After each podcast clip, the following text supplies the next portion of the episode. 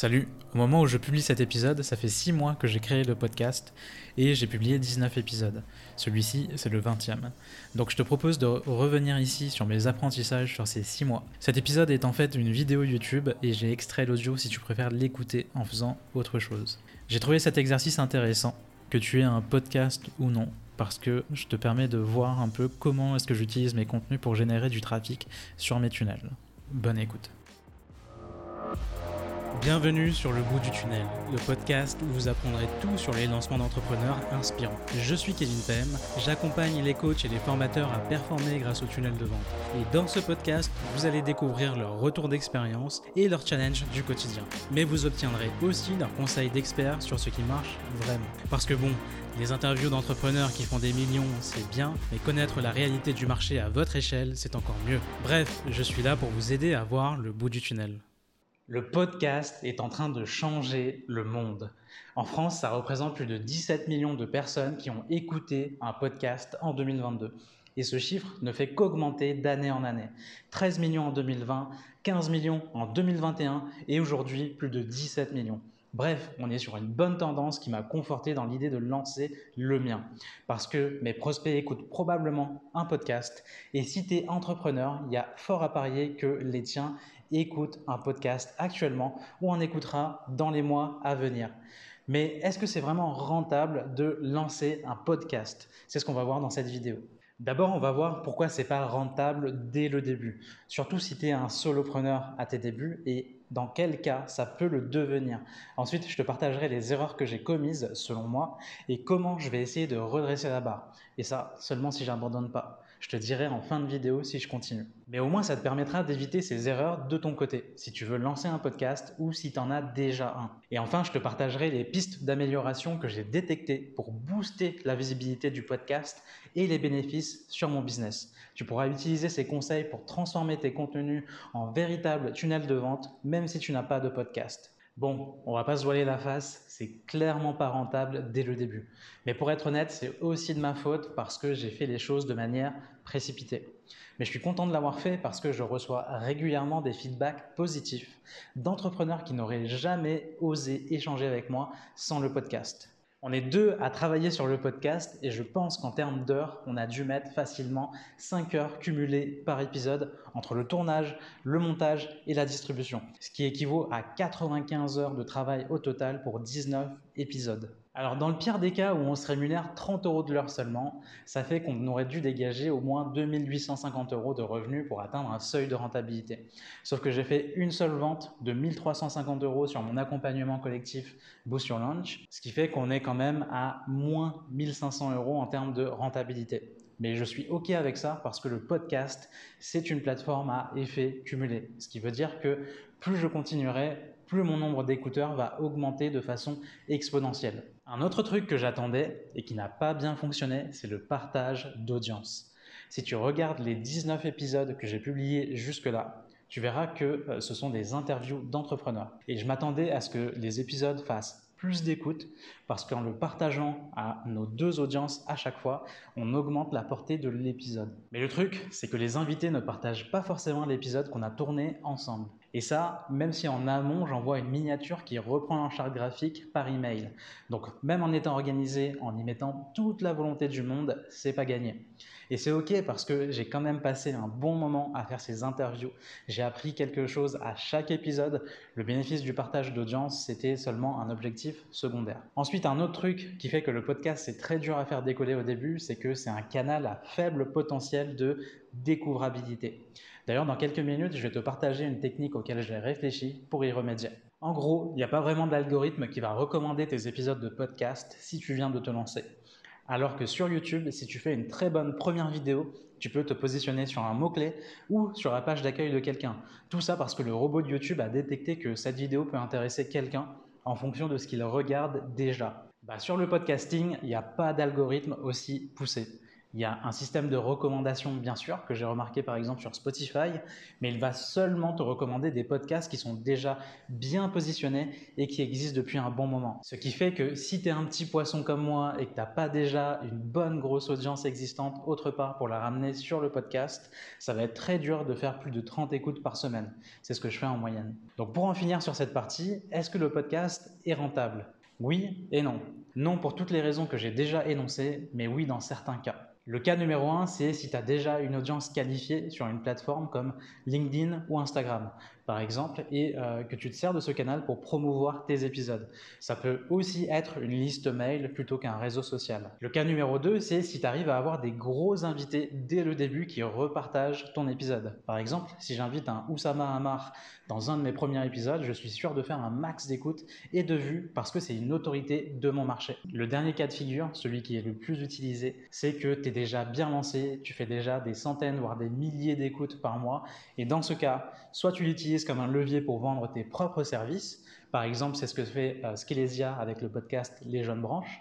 Soit tu sponsorises certains épisodes contre une somme conséquente pour faire de la pub pour une marque. C'est ce que fait Caroline Jurado avec son podcast sur les cryptos. Mais pour réussir à faire tout ça avec un podcast, il faut absolument que tu évites les erreurs que j'ai commises. Rapidement, voici les 5 erreurs que j'ai commises et qui ont dû avoir un impact négatif sur mes résultats. La première erreur, et c'est celle que les experts podcast mettent le plus en avant, c'est que j'ai pas assez fait la promo de mes épisodes. Dans quelques minutes, je te partagerai les solutions auxquelles j'ai pensé. Tout ce que je faisais à la sortie d'un nouvel épisode, c'est que je relayais l'info en story en mettant un lien vers l'épisode. On prenait un extrait de l'épisode pour le diffuser quelques jours plus tard avec un call to action pour inciter l'audience à écouter l'épisode en entier. Et enfin, le jour J, j'intégrais l'épisode en bas de ma newsletter Funnel Mail. Sur cette newsletter, je te partage chaque semaine un conseil actionnable pour booster la conversion dans ton tunnel de vente si tu es entrepreneur. Le lien se trouve en description. La deuxième grosse erreur que j'ai commise, c'est que j'ai pas assez personnalisé les questions en fonction de l'invité. J'avais une trame de questions qui était transposable d'un invité à un autre. Parce que 99% des invités que j'ai reçus sont des entrepreneurs qui ont lancé soit une formation en ligne, soit un coaching de groupe. Et je les ai interrogés sur leur expérience pendant le lancement de leur offre. Mais clairement, j'aurais dû casser un peu cette trame que j'ai un peu trop suivie à la lettre dès le début. Ce qui fait que certains épisodes ne paraissent pas assez authentiques et ne ressemblent pas assez à des vraies conversations. Je me permets d'interrompre cet épisode brièvement. Si tu apprécies le podcast, alors n'hésite pas à me laisser 5 étoiles sur Apple Podcast ou sur Spotify. Ça te prend 30 secondes, mais ça me permettra, surtout au podcast, de gagner en notoriété. Donc indirectement, tu m'aideras à aider les entrepreneurs à booster leur conversion et leur business grâce au tunnel de vente et au lancement. Bonne écoute. La troisième erreur, du coup, c'est un peu lié à la deuxième, c'est que j'avais pas prévu de quick win pour l'auditeur. Donc quand tu viens écouter la plupart des épisodes de mon podcast, Le bout du tunnel, tu repars quand même avec quelques conseils actionnables issus de l'expérience de l'invité et de ma propre expérience, mais il n'y a pas un truc précis que tu viens vraiment chercher dans l'épisode. Et ça, c'est un truc que j'ai remarqué en tant qu'auditeur. La plupart des podcasts que j'écoute moi-même, c'est parce qu'en réalité, il y a un truc en particulier que l'invité a réussi à réaliser et il partage comment il a fait concrètement. Par exemple, quand j'écoute le podcast Les Jeunes Branches, souvent c'est pour prendre des notes de ce qui a marché pour l'invité. Par exemple ici, le SEO pour le cofondateur d'Eva Boot. La quatrième erreur, c'est que j'ai pas fait d'épisode en solo. Donc les auditeurs du podcast ne savent pas vraiment qui je suis et ce que j'ai à leur dire. Le problème ici, c'est que j'ai orienté mon podcast plus comme un talk show qu'un podcast sur l'entrepreneuriat. Et c'est OK, c'est ce qui intéresse le plus les gens. Enfin, la dernière et cinquième erreur que j'ai faite, qui était un test, c'est que j'ai essayé de proposer un récap écrit de l'épisode à télécharger. Et ça, ça a été un flop total. Sur 1000 écoutes, j'ai eu 10 téléchargements. Mais c'est pas un échec parce que je vais pouvoir capitaliser dessus. Je te dis dans quelques minutes comment. Mais en gros, ce qu'on a fait, c'est que pour chaque épisode, je proposais un récap écrit de l'épisode à télécharger. L'objectif, c'était que l'auditeur me laisse son adresse mail en échange du récap. Donc, je voulais transformer chaque épisode en point d'entrée vers mon tunnel de vente. Donc, j'avais créé une page d'opt-in où tu me laissais ton adresse mail et où tu étais redirigé vers une base de données Notion avec le récap de chaque épisode. Mais bon, je suis un entrepreneur et en réalité, ce sont pas vraiment des échecs. Soit je gagne, soit j'apprends. Donc voici ce que je compte mettre en place pour redonner un nouveau souffle à mon podcast. La première chose que je vais faire, c'est que je vais alterner entre des épisodes solo et des épisodes où j'accueille des invités. L'objectif principal étant de me laisser plus de temps pour trouver des invités et de mieux préparer l'épisode avec eux. Les épisodes en solo me permettront aussi de partager mon expérience avec du contenu plus éducatif, mais aussi du contenu building public où je partagerai les coulisses de mon business de solopreneur. Le tout avec des conseils actionnables parce que c'est ce que j'aime partager. En ce qui concerne les invités, je veux désormais demander un process duplicable à l'invité pour chaque épisode. En gros, je veux que chaque épisode soit une véritable mini masterclass actionnable pour les auditeurs. D'ailleurs, j'ai déjà enregistré un premier épisode comme ça où j'interviewe un ancien client qui a fait 500 000 euros en un an avec un nouveau projet grâce à des masterclass live. Et il va nous partager sa méthode. Et si tu veux savoir comment booster tes ventes grâce à un événement de lancement tel qu'une masterclass live, alors je t'ai créé un atelier d'une heure pour te partager l'essentiel de la stratégie que j'utilise avec mes clients pour générer 12 à 60 ventes par lancement. Le lien se trouve en description. On arrive maintenant à l'une des stratégies les plus bénéfiques que je vais mettre en place pour mon business. C'est le SEO, c'est-à-dire le référencement naturel. En 2022, j'ai fait l'erreur de me concentrer sur des stratégies éphémères, notamment la création de contenu sur Instagram ou aussi sur LinkedIn.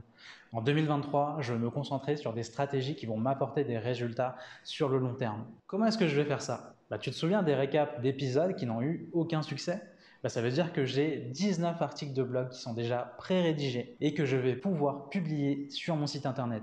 Donc je vais transformer ces récaps en véritables articles de blog pour attirer du trafic des moteurs de recherche. Et je vais transformer ce trafic organique en écoute de podcast. Pour ça, je vais intégrer les épisodes directement dans l'article. Ce qui fait que si je me débrouille bien, Google va présenter mes articles de blog à des internautes et ces internautes viendront écouter mes épisodes. Donc je vais pallier au manque de découvrabilité du podcast en le rendant visible sur Google. L'avantage, c'est qu'un article de blog bien positionné est visible pendant plusieurs années. Par exemple, en 2019, j'ai rédigé 7 articles concernant Google Ads et Google Tag Manager et encore aujourd'hui, ils continuent à m'attirer des visiteurs qualifiés. Contrairement à Instagram et LinkedIn, un article de blog, tu le produis une fois et il est visible pendant des années. Derrière, tu as des visiteurs qui sont de plus en plus qualifiés parce qu'ils atterrissent sur ton site internet avec une intention de recherche, voire une intention d'achat.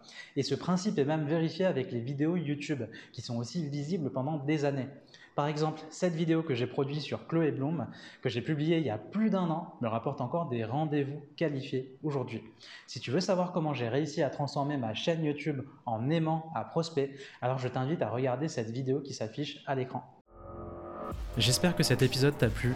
Si c'est le cas, n'hésite pas à me laisser une note sur Apple Podcast ou sur Spotify et à le partager autour de toi pour participer à la diffusion de mon message et que je puisse aider de plus en plus d'entrepreneurs comme toi à optimiser leur tunnel de vente. En attendant le prochain épisode, je te donne rendez-vous sur kevinpem.fr pour retrouver des ressources qui t'aideront à booster tes conversions. A très vite